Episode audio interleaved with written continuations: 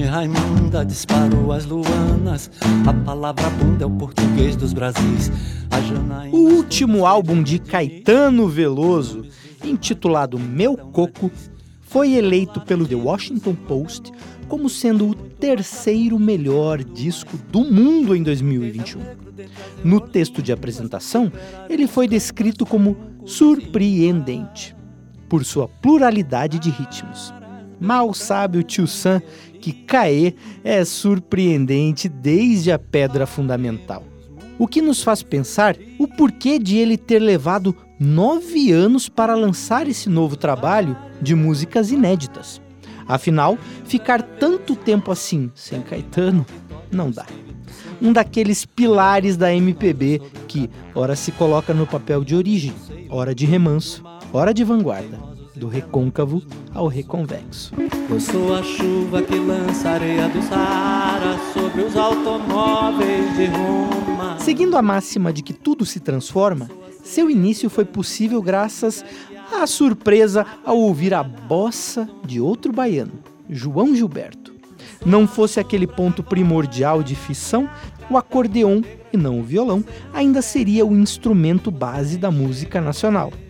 A partir do encanto com João, Caetano aprende a tocar violão e canta com a irmã Maria Bethânia em bares de Salvador. Veio então um encontro que é desses que abrem fenda no espaço-tempo. Caetano conheceu Gilberto Gil. Foi em 1963 e de lá para cá, as curvas do circuito da cultura nacional foram redesenhadas.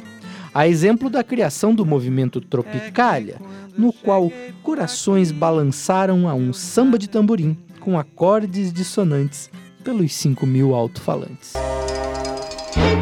O monumento é de papel crepom e prata, os olhos verdes da mulata trajetória tamanha que contabiliza entre álbuns de estúdio e ao vivo quase 50 trabalhos, sem contar compactos e singles.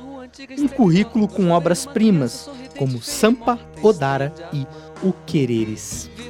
Ou seja, uma carreira que permite olhar para trás e, ao se ver no espelho, e também através dele, enaltecer o novo, mas ser imperativo com a autoridade do gênio lembrando a todos que sem samba, ou mais profundamente, sem Caetano, realmente não dá.